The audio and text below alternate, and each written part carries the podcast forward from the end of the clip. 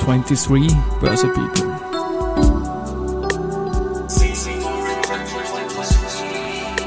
Are now in season 4.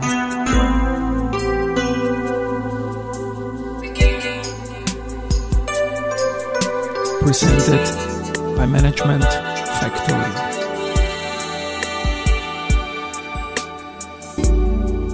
Ja, herzlich willkommen wieder zur Serie 23 Börse People. Und diese Season 4 der Werdegang und Personality Folgen ist presented by Management Factory.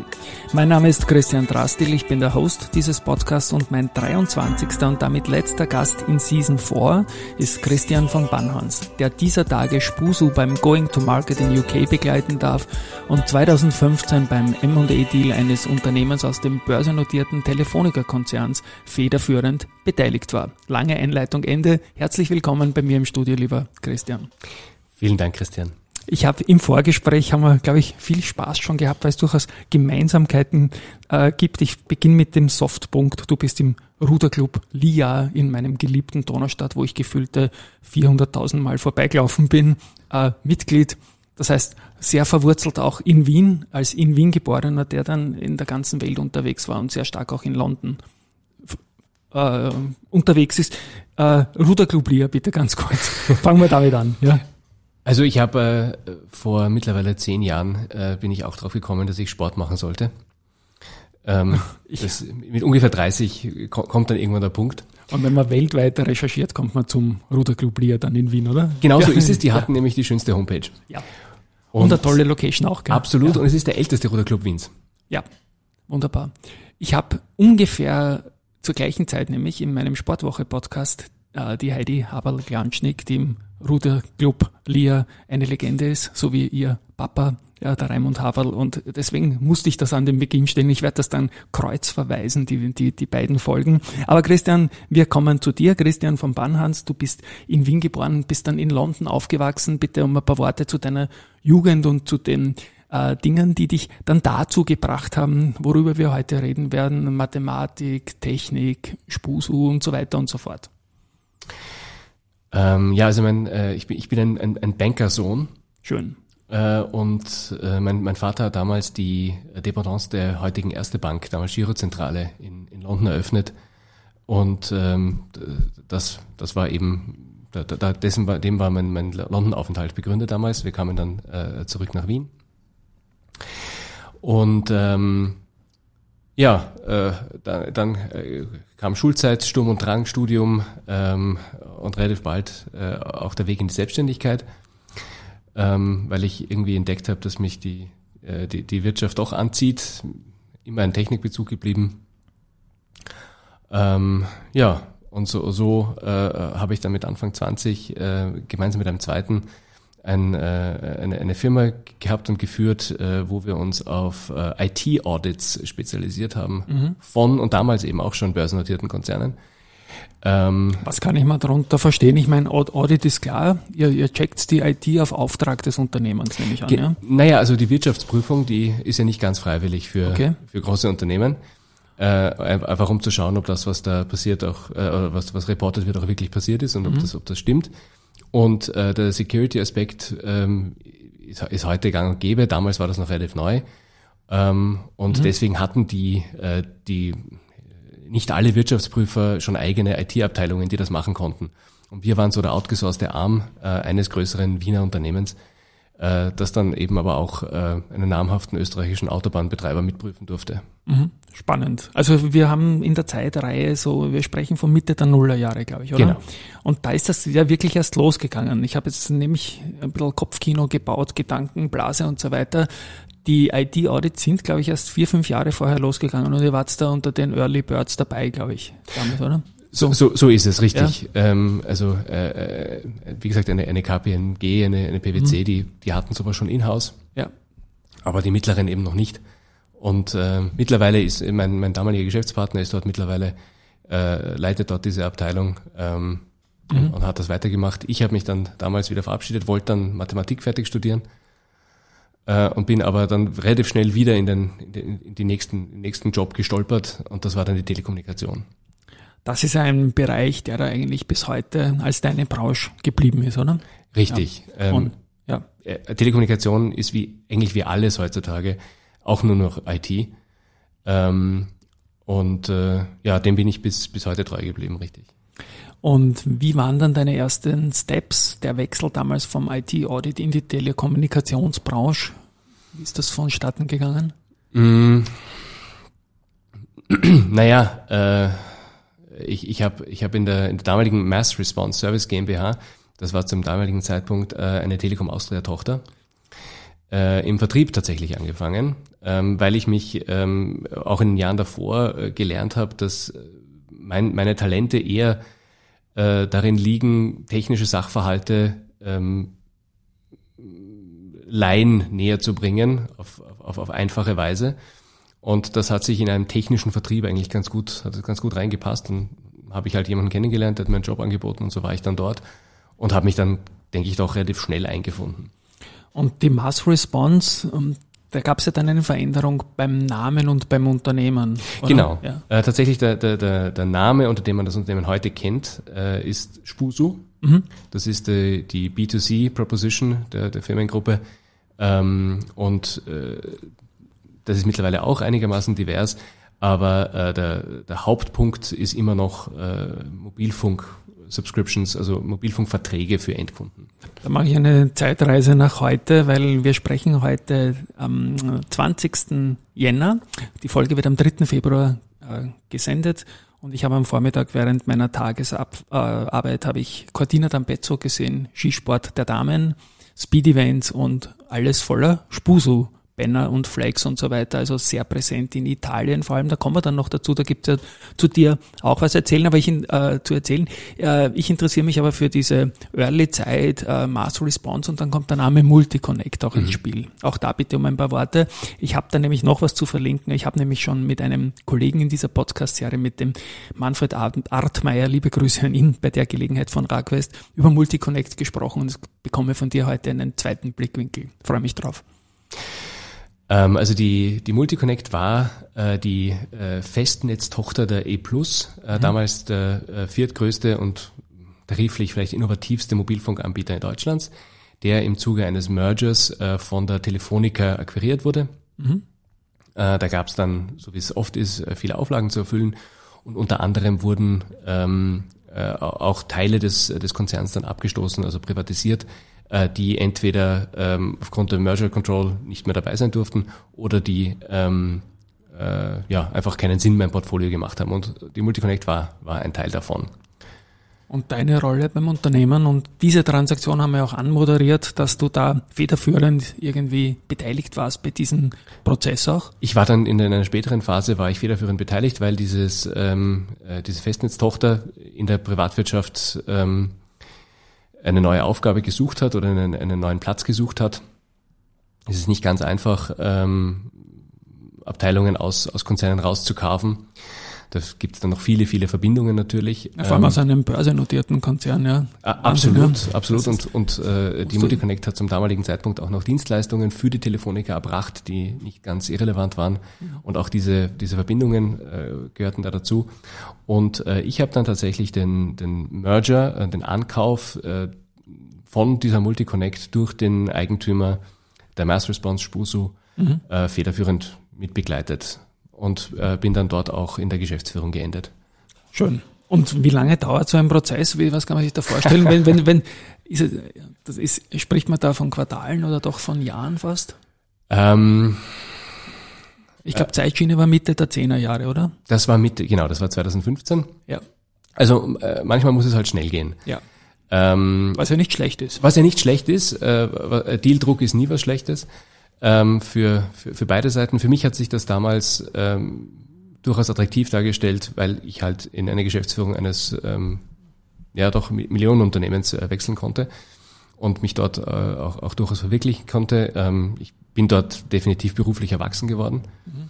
Ähm, und ähm, auf der anderen Seite war es so, dass das Unternehmen auf sich allein gestellt ke keine langfristige Zukunft mehr hatte und äh, ein Käufer dringend gesucht wurde. Äh, und somit hat sich dieser Prozess äh, eher in wenigen Wochen abgespielt. äh, was normalerweise, ja, wie du sagst, Quartale, wenn nicht Jahre dauert. Mhm, schön, aber wenn es eine Opportunity gibt und die beiden Seiten zusammenpassen, dann soll da nichts dagegen sprechen. Ganz kurz, Spusu. Wofür steht Spusu? Ähm, also mittlerweile ist es, glaube ich, bekannt, dass Spusu äh, eine Art Akronym ist für Sprich und Surf. Ja. Ähm, ganz witzig, ich war damals im, im Raum, äh, als wir den Branding-Prozess gemacht haben.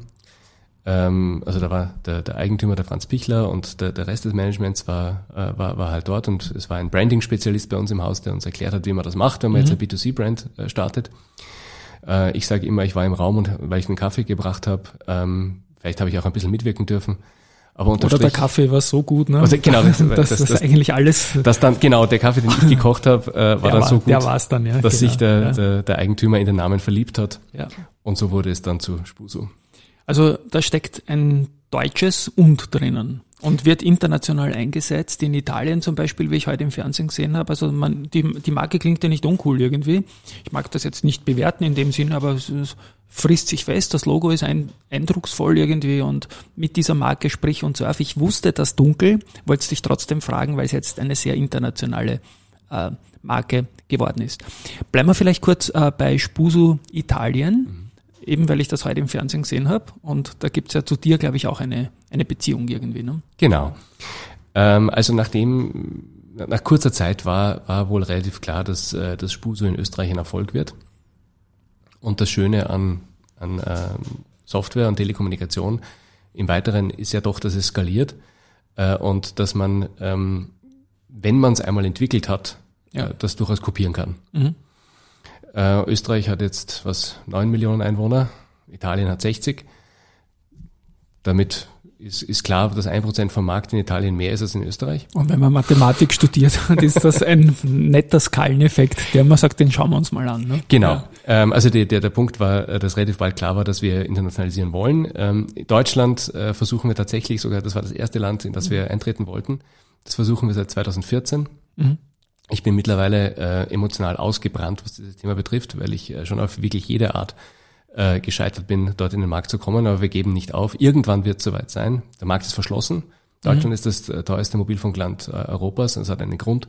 Es gibt dort keine äh, echten alternativen Anbieter.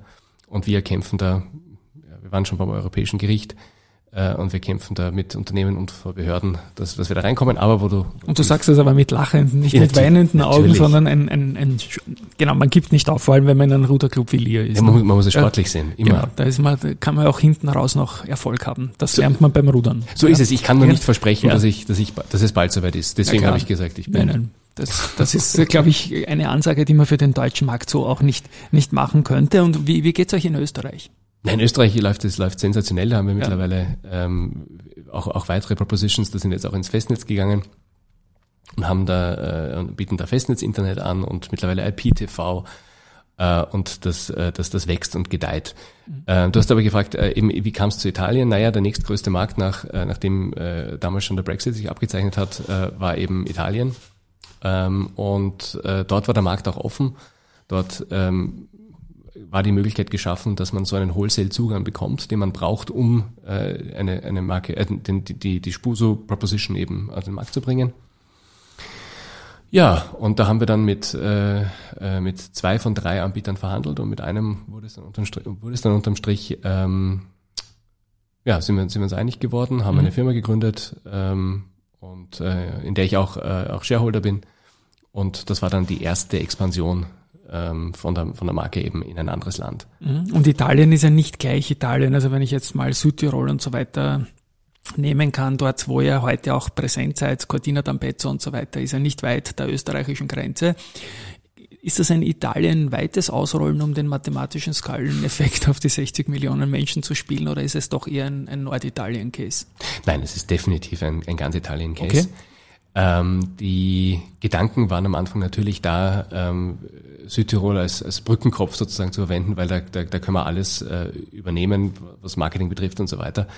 Unterm Strich war es dann so, dass wir in Südtirol gegründet haben ähm, und dort auch unseren Steuerberater sitzen haben. Das hilft tatsächlich, wenn man mit einem Steuerberater Deutsch sprechen kann mhm. äh, und nicht Italienisch in einem, in einem Land, wo, wo es doch ein bisschen, also doch so zugeht, wie man sich vorstellt, wenn man dort Urlaub macht. Ähm, also schön. Ja, wunderschön. genau. ja. Äh, aber unterm Strich ist es eine Proposition, die sich an jeden Endkunden äh, wendet. Und nachdem es, äh, ja, man kennt ja den Footprint von Spuso, äh, doch ein bisschen um die Smart Shopper geht, also die eine faire Leistung für einen fairen Preis haben wollen, richtet sich's ähm, ja tatsächlich an, an, an, an jeden und vielleicht sogar ein bisschen mehr an die, die mehr auf die Börse schauen müssen, also aufs Börsal, nicht auf die genau, Börse. Genau, ich habe meine Augen, genau. Börse, ähm, Börse Podcast haben wir viele Bezugspunkte schon, ne? Genau. Dein, dein Vater, die Telekom Austria, die Telefonica und so weiter. Ja, spannend, spannend. Ähm, Spuso richtet sich an, an wen? Was sind eure Zielgruppen von Kundenseite? Also da würden wir uns nie, äh, nie einschränken, dass wir sagen, das ist, äh, das richtet sich nur an, an, an eine Gruppe. Ich habe es gerade vorher ein bisschen gesagt, also meiner Meinung nach kaufen Spuso die Menschen, die sich nicht mehr verarschen lassen wollen. Mhm. Auf, auf, auf, auf geradeaus zu sagen. Da gibt's in Italien auch sehr viele, ne? Und da gibt's in Italien auch sehr viele. Da ist ein großer, großer Punkt äh, der Selbstentscheider, jetzt gefühlt, sage ich jetzt mal. Und ähm, ja, also ich habe es anmoderiert, wir haben das auch vorbesprochen, ein großer Step äh, in diesem Jahr, in diesen Tagen jetzt in UK. Was habt ihr da vor? Going to Market ist eigentlich klar, es wird kein Börsegang sein, sondern der UK-Markt für Spuso steht im Zentrum. Bitte auch da ein paar Worte dazu, lieber Christian. Ja, also wir sind äh, äh, auch da ähm, vor sind wir uns vor ach, eineinhalb Jahren, glaube ich, einig geworden. Mhm. Und dann kommt halt der, der lange, langwierige technische Integrationsprozess in ein, in ein Netz. Ähm, und ähm, mittlerweile sind fast alle Vorbereitungen abgeschlossen. Wir, wir können so ganz langweilige Dinge machen wie Rufnummern portieren. Mhm. Äh, wir haben ein Büro, wir haben einen Drucker, wir können SIM-Karten verschicken. Kaffee kochen. Wir können Kaffee kochen, ja. Kaffee, genau, Kaffee, ja genau. Ja. Ähm, und ähm, ja, und somit wird es da in den, in den nächsten Monaten losgehen. Spannend, spannend. Ist der Name Spuso, wie spricht man den aus in, in der Werbung in UK? Spasser oder, oder? Das, das wäre ein bisschen schlecht, weil Spast ist, ist ja, ja. Was, was nicht so tolles. Mhm. Ähm, und das sagt man, glaube ich, heutzutage auch gar nicht mehr. In Italien kann ich mir das wunderbar vorstellen. Spuso. Spuso, ja. Genau. Das klingt ja sehr romantisch und muss man haben einfach. Ne? Also die Frage ja. kommt tatsächlich, ja. kam tatsächlich auch, auch, auch davor, äh, wollte wirklich so heißen. Äh, du hast es aber ganz gut zusammengefasst. Der Name frisst sich fest. Ja. Und das hat er äh, unserer Erfahrung nach eigentlich in jeder Sprache gemacht. Ähm, und wir haben auch am Anfang nie kommuniziert, dass das, dass es Sprich und Surf heißt. Mhm. Sondern das war einfach Spuso. Die Leute haben gefunden, das ist irgendwie komisch, aber lustig und ich mhm. merk's mir. Und das war das Wichtige, man merkt in sich. Mhm. Und ähm, auf Englisch Spusu. Ja, speak and surf, ne? Ah, dann genau. wird es Spasu oder irgendwie. Ist, aber mir, mir gefällt das sehr, sehr gut. Und die, die internationale Werbung, wenn man jetzt zum Beispiel einen, Skiweltcup, so sieht, sieht man nicht nur in Italien. Auch das skaliert? Auch das skaliert natürlich wunderbar. In Österreich ist man auch sehr präsent. Die Handballliga hat man St. Pölten, ein Riesending, auch mit den Frauen natürlich, ja. Ähm, Hans Krankel habe ich auch sehr stark in Zusammenhang mit euch gesehen. Ich glaube auch den Toni Polster. Ja. Okay, äh, Vienna Capitals. Vienna Capitals, ja. Na, na, spannend. Also als Sportfan kommt man nicht vorbei und da bin ich sehr, sehr affin für sowas. Ja, was, was sind jetzt die nächsten Steps in UK? Ich springe ein bisschen, immer wenn ich Sport höre und so weiter die, und, und was über die Marke wissen will, ist ja das Schöne daran, dass das Vorgespräch nicht ewig dauert und man sich einfach leibend vorhandeln kann im Gespräch. Ja, was sind die nächsten Steps jetzt in UK? Äh, tatsächlich ähm, sind, wir, sind wir jetzt in der, in der Phase der Friendly Customers. Mhm. Ähm, da da gibt äh, viele kleine Details, äh, die man, die man äh, abchecken muss bekommen, kommen, also wirklich, das sind, das sind technischer Kleinkram, aber der trotzdem sehr ärgerlich für Endkunden ist, wenn es nicht geht, kommen Bank-SMS an. Mhm. Äh, wenn ich äh, YouTube ansurfe, äh, bekomme ich dann das englische YouTube präsentiert oder, äh, oder ein anderes. Da haben wir auch viele Erfahrungen in Italien sammeln dürfen bei dem Thema. Ja. Ähm, und das muss einfach jetzt ausgetestet werden. Dafür haben wir äh, eben die Friendly Customer Phase. Und ähm, ja, in ein paar Monaten wird es dann den, den Knall geben und dann, dann kann man das bestellen mhm. wenn man dort wohnt.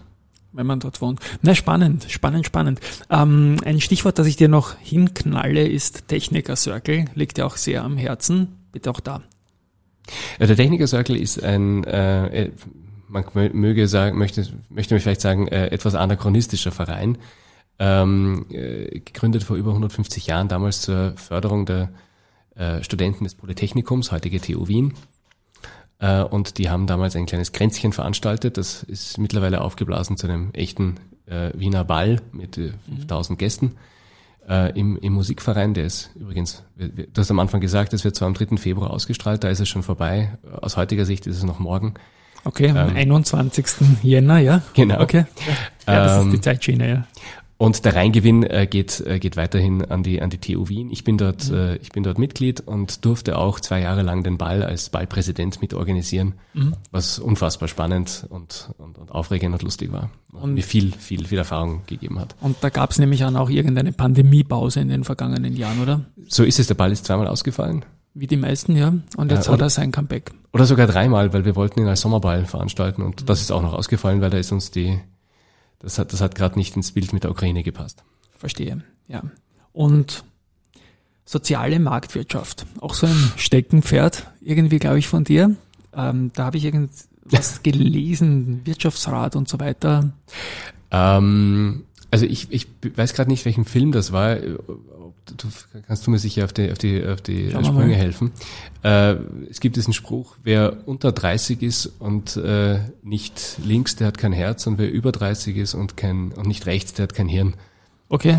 Ich habe schon mal gehört, ich habe jetzt keinen Film dazu. Ich, ja. ich bilde mir eigentlich gut, bei Lenin kommt's vor, bin mir, nicht, bin, nicht, bin mir nicht sicher. Ich glaube, die österreichischen Grünen haben das irgendwann einmal gesagt, wenn sie jung sind, wählen sie uns und dann nicht mehr oder sonst irgendetwas. Äh, irgend, und wenn sie mal Geld verdienen, nicht mehr.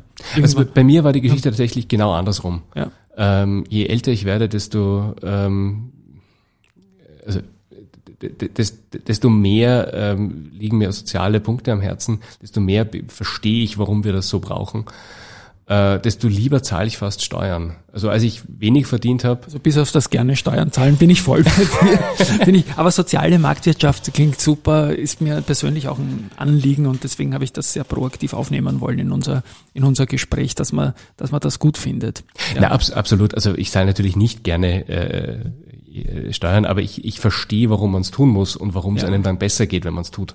Ja, Na, wir hatten auch sehr große Herausforderungen in der Welt in den vergangenen Jahren, die irgendwie zu stemmen sein mussten. Christian, ähm, deine Karriere, wir sind ein bisschen ein Werdegang-Podcast auch und ein, ein, ein Karriere-Podcast. Äh, wird man schwer nachmachen können, sehr viel Selbstentscheider. Du hast viel probiert. Am Anfang hast du gesagt, an mhm. der Uni, das war nicht alles deines, die Richtungen waren immer deines, aber dann ist die Selbstständigkeit gekommen und so weiter und so fort. Ähm, hast du einen Tipp für junge Leute, die rund um ihre Interessen irgendwas Geiles aufbauen wollen und irgendwas weiterbringen wollen? Wie gehen wir das am besten an? Also mein, äh, mein, mein Credo war eigentlich immer, äh, etwas zu tun, ähm, und, und Entscheidungen nicht, nicht, nicht zu lange aufzuschieben. Äh, also lieber mal was probieren, ähm, als, als, als sich zu lange zu überlegen, ob das jetzt die optimale Entscheidung ist.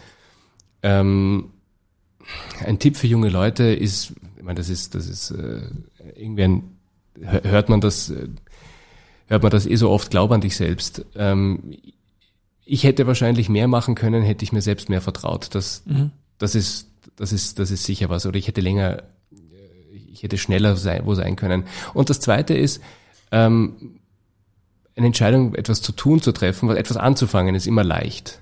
Äh, selbst obwohl sich damit auch viele Menschen schwer tun. Aber mit etwas aufzuhören, ist, ist durchaus schwierig. Ja. Und ähm, zu realisieren, wenn man etwas ausprobiert hat, dass es das noch nicht wirklich ist, ähm, da nicht zu viel Zeit zu verbringen und zuzuwarten, sondern früher zu sagen, so, das war jetzt gut, ich nehme jetzt, ich nehme jetzt das Risiko in Kauf, dass es ein bisschen schlechter sein könnte, wenn ich damit aufhöre, aber dafür kommt das nächste große sicher ums Eck. Das ist vielleicht ein Tipp, den ich, den ich geben kann. Das ist ein ganz ein wichtiger Tipp und der ist in dieser Form jetzt zum ersten Mal auch gefallen in diesen 85 Folgen, dass man vielleicht hier und da auch die Reißleine ziehen sollte, wenn man weiß vielleicht, dass es am langen Ende vielleicht doch nicht das Richtige ist, woran man gerade die ganze Kraft reinstellt oder steckt oder so. Ne? Es ist äh, tatsächlich etwas, was ich meiner, meiner ähm, Oberstufen-Englischlehrerin versprechen musste. Ich war in einer amerikanischen Schule. Mhm. Und äh, die ist eines Tages, äh, als wir irgendwas bearbeitet haben, ist sie aufgesprungen und hat uns alle versprechen lassen, never become too comfortable. Mhm. Lehn dich nie, werd nie zu bequem, lehn dich nie zu sehr zurück in irgendeiner Position. Das hörst du auch nur auf einer amerikanischen Schule. Wahrscheinlich. An, ne? Das würde ich gerne mal auch in einer, in einer Schule in unseren Breitengraden hier hören, aber ich glaube, es ist auch ein schönes Schlusswort. Ich spiele die Abspannmusik. Christian, es hat mich sehr, sehr, sehr gefreut, ähm, dich kennenzulernen auch. Wir haben jetzt schon länger Kontakt auch gehabt über, über LinkedIn und Co. Ich habe das mit Spus und mit dir mitverfolgt und danke, dass du herkommen bist auf meine Einladung hin. Ähm, ja, sehr, sehr wichtige Learnings. Viel Erfolg in UK. Und von meiner Seite mal Tschüss an euch da draußen. Ich bin sicher, es war für euch auch einiges dabei. Ciao von mir. Ciao. Herzlichen Dank.